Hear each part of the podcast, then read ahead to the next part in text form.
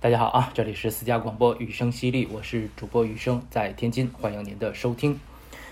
呃，来临时录一期短节目啊，嗯，奥斯卡颁奖典礼结束了，呃，为什么这么快呢？不是要蹭热点啊，没有趁月，也没请嘉宾，因为有一些话呢，特别想表达出来。嗯，在刚才吧，啊，一两个小时之前看到这个颁奖典礼的片段和奖项之后呢，特别生气啊，甚至可以说是愤怒。愤怒、生气都不是因为咱们看不到呃直播，或者说有一些词语啊被隐去，很多公众号的文章都因为几个个别的关键词，又因为这个高峰的时段，所以不断的被封。啊，我知道有的朋友发的公众号呢，可能四五遍啊，都是很大很大的电影圈里的公号，一遍一遍的发，一遍一遍的封删。啊，这些我都不生气。呃，之前我也表达过这种观点啊，这种情况啊，迟早有一天会过去的，我坚信这一点。我更坚信的是，它过去了，有一天还会再回来的。这就是人类文明一种，嗯，咱们不用说东风压倒西风这种啊，就是钟摆效应，一会儿在平衡的这一边，一会儿在平衡的那一边。啊，你生活在哪一边，你赶上了，你你赶上了哪边的时代，哪边的生存环境，那就是赶上了啊。你可以说是命，愤怒没有任何的作用，你只能是在这种环境下尽可能的想办法自洽。啊，逃离的人有没有呢？有，但是凤毛麟角，跟基数比，比例太小了。我不认为我是一个幸运的人。所以对这些事情我都不生气啊，随便删随便封啊，有一天还会过去，过去了还会再回来，看得很平常。在人类历史文明的进程中，这种事儿很平常。别说封几个字了，大屠杀不也是走了又来，来了又走，随时随地在世界各地不断的出现吗？人类根本不会汲取任何的经验教训。生气的是什么呢？生气的是这届的作品。就是之前看的时候感觉是小年没问题啊，绝对是小年。但是随着他这个颁奖典礼的深入的进行啊，每一个奖项出来的时候，你就越琢磨这个事儿吧，越生气。你作为一个喜欢电影，特别是是经由奥斯卡颁奖典礼这个路径进入到电影世界、喜欢上电影的这么一个小影迷，就非常生气，怎么会？奥斯卡这个奖怎么会走到今天这样子？那直到看到了这个怀念环节，那些每一年都在一起被电影界当年的这些成功人士仰视、怀念，当这些人离我们而去啊，为电影付出又离我们而去的这些人出现的时候，我个人啊心里瞬间就平静，是类似于。寂静的那种平静，所以我现在打开机器在录音的时候呢，心情已经恢复了很多很多。往回说这个生气的这个原因啊，你在根据片单看这届候选作品的时候呢，其实你只是一个概念性的小年。我们之前也经常说小年小年啊，但是当这届的颁奖典礼不断的进行。每一个奖项出来的时候啊，所有的入围奖项要首先公布嘛。你突然就发现，之前那些甚至是关键奖项，为了寻求一种平衡，颁给了你不心仪，或者说大部分资深影迷都会觉得有呃有失偏颇的这么一个颁奖的行为，在这届里竟然沦落到所有的入围作品整体水平降到了一个历史上。最低最低的点，啊，或者咱们不说的这么绝对，我从一九九四年吧看到安东尼·霍普金斯和布拉德·皮特演的《秋日奇情》啊，《燃情岁月》这部影片开始走进电影这个艺术领域，啊，喜欢上电影，喜欢上奥斯卡，到现在为止，我不敢说每年我都看得很完整。每一年我都记得很清晰，但是这将近三十年的时间里，我从未如此明显的感觉到绝大部分入围作品，他们本身所存在的一些缺陷，放在以往根本就不足以让他们进入最终的候选名单。以前有的奖项啊，为了平衡，啊，为了这样那样的原因，哎，就颁给这个人啦，啊，颁给老艺术家啦，或者颁给一部风头正劲的影片啦。艺术性和商业性的结合，可能并不是每一个奖项、每一届里面都要放在第一点的衡量标准。但是它陪跑的电影，你会发现总是有那种遗憾。但是今年真没有，几乎所有的奖项，用咱们的俗语说就是“矬子里面拔将军”。这些主要的这些奖项十几部入围影片里面，真正打动我的只有两部。一部是《乡下人的悲歌》，一部是《困在时间里的父亲》，其余的这些入围到最佳影片和表演类奖项的候选作品，每一部影片，我可以这么说，这些缺点就绝对不会让他们入围到最后的候选名单里。当然，今天我也没打算一个一个的说，因为我本身也不具备什么公信力啊，都是个人的感受。另外，我想说的一点，今年这个小年让我很生气的这个影片质量整体下滑，还有一个非常重要的原因，就是每年我非常看重的最佳国际影片和纪录片这两个奖项啊，记录长片啊这两个奖项，整体水准也都比以往这几十年是一个整体的低点。在大多数的电影节里，这样的奖项其实是平衡一个电影节、一个颁奖典礼，它怎么说呢？格调的一个东西啊，一个奖项。在奥斯卡来说，这两个奖项以往都是提升它艺术性的奖项，但是今年这两个奖项入围的大部分作品，绝大部分作品，在艺术成就这个角度来看都非常有限。甚至有些入围到最终五强的电影，很明显就是因为题材需要有这种稀缺性、多样性才入围进来的。它本身的电影质量可以用“糟糕”两个字来形容。所以，我的这种生气的情绪，完全是因为奥斯卡今年所有入围影片质量的低劣导致的，没有任何其他的原因。当然，疫情年可能整个工业都遭受到了前所未有的打击，全球的影片数量和质量可能都存在一定的下滑。但我相信，在全球的范围内，如果要入围最佳纪录长片和国际影片的话，也不应该是这样的一个水准。那直到我刚才看到了怀念环节。每一年都有离开我们的电影人。今年不知道为什么啊，可能是刚才真的太生气了，太愤怒了，所以当今年那些黑白影像闪回在眼前的时候，这种落差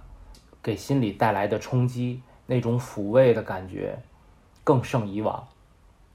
真的是一瞬间，我那种气愤就完全被平复了。肯定记不全啊！我记得几个人啊，肖恩·康纳利、克里斯托夫·布拉莫啊，音乐之声的上校金基德、莫里康内、波斯曼啊。我看着他们的时候，其实也想到了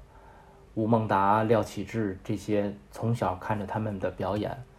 喜欢上影视的这些人。他们有些人获得过奥斯卡，有些人从未染指过奥斯卡，甚至在自己的。民族国度里面的电影奖项也没有多少真正光鲜亮丽的时候，那为什么人们要怀念这些人呢？所以，怀念这件事儿，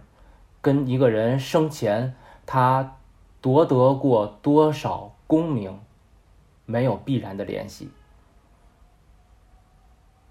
你为一个行业，你为一件事儿，你为一个人付出了，就会有人去怀念你。就像《寻亲环游记》里面说的那样。只要世上活着的人还有人在想念你，你就没有真正的死去。我们真正怀念的是那些留下作品的人，无论你是否在生前光鲜亮丽过，你在人们怀念的思维里面永远是闪亮发光的。亮剑》里面啊，最后那些有功之臣为了争肩膀上的一个豆两个豆，争得面红耳赤。他们的老上级说过一句话：“那些我们一起出来打仗的战友，牺牲在沙场上的战友，他们该评什么军衔呢？”所以，我看到怀念怀念以后的感觉就是这样的。就拿博斯曼来说，今年奥斯卡没有因为他的去世就给一个安慰性质、安慰色彩很浓厚的。最佳男主角，当然，如果给了，我相信大部分人，包括霍普金斯，都是可以理解的，真挚祝福的。但是他现在没有获得这个奖，我们一样怀念他。为什么？因为他有真正的作品立世。无论什么时候，只要电影史还要梳理超级英雄这个概念、这条脉络的话，黑豹就是任何人都无法绕过的一个里程碑式的。人物形象，说了一些我特别想说的似是而非、务虚的话之后呢，用很简短的时间，咱们来看看这几些奖项啊。为什么还要赘述一下呢？因为当我后来再反过来看最终的获奖名单的时候，我忽然发现了一个小事情：政治正确这几年好像被强调的太多了，有些地方甚至到了滥用的地步。好像一说什么，只要你是政治正确的，就不应该被反对，甚至不应该被质疑。即使政治正确让他的一个本来属于艺术领域、探讨艺术价值的事情打了折扣，所以我个人是非常反对这种评价机制的啊！政治正确应该吗？应该啊！啊，少数族群、LGBT 啊、女权、平权这些都应该被提及，但是。过犹不及，所以今天我在最后一次回看到获奖名单的时候，我忽然发现，在奥斯卡的评审机制里面，其实，在传统的啊，或者说你说，呃，守旧的也行啊，这些呃评委身上，对这种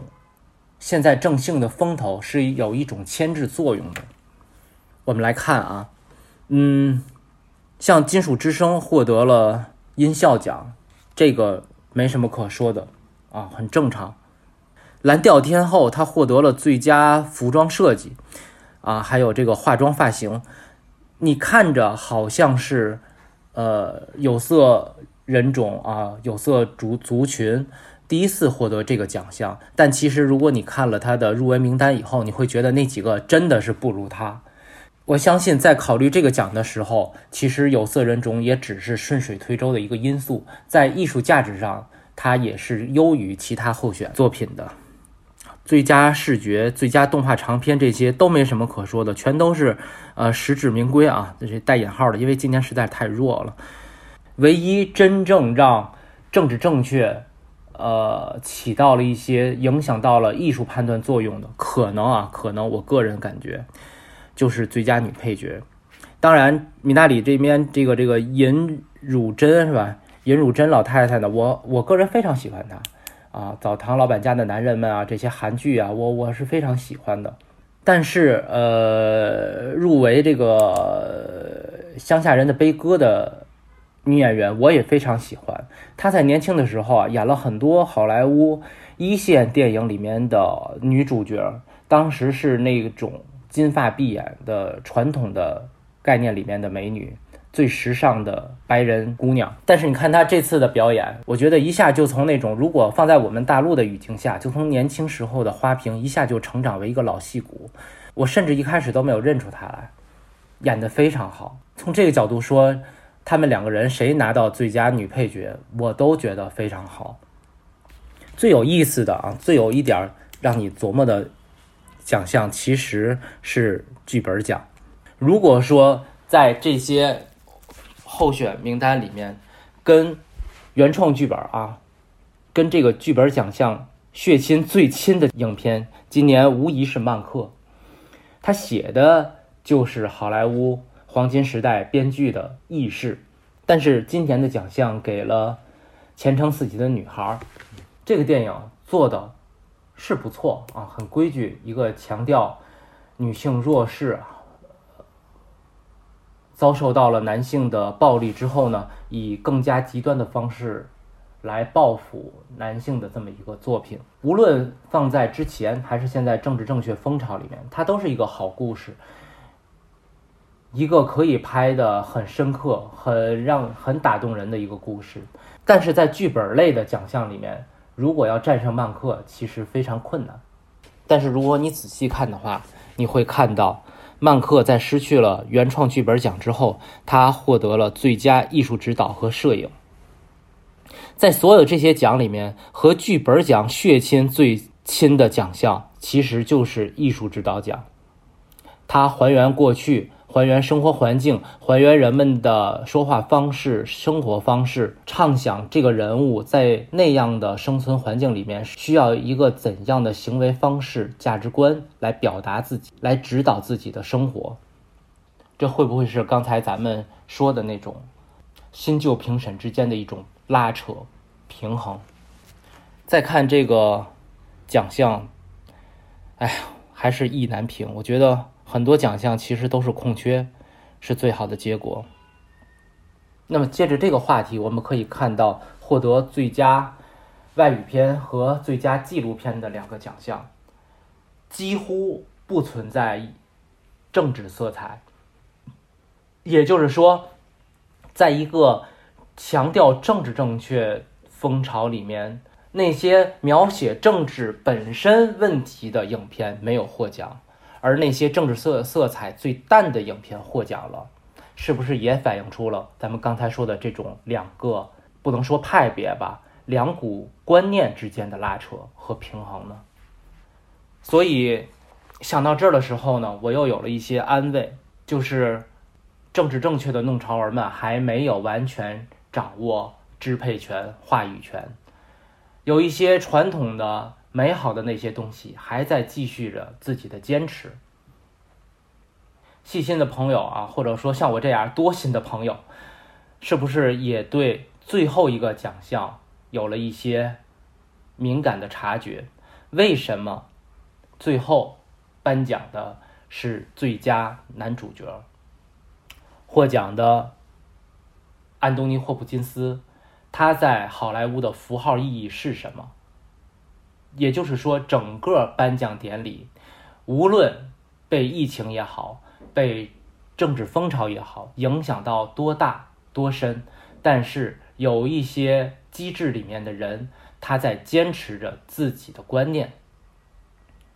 他把整个颁奖典礼的归结点，还是落在了一个好莱坞符号演员的代表性演员的身上。想到这儿的时候呢，心里还真是有一些慰藉。我也真心的希望这些坚持艺术观念的人，在大风大浪中，在时变的漩涡中，以聪明的方式坚持的更长久一些。如果赵婷说的“人之初，性本善”是一种愿意天下大同的世界观的话，那么后两句是不是提醒我们每一个人？要睁开眼睛，看清自己身在何时，身处何地，如何去清楚的生活的方法论呢？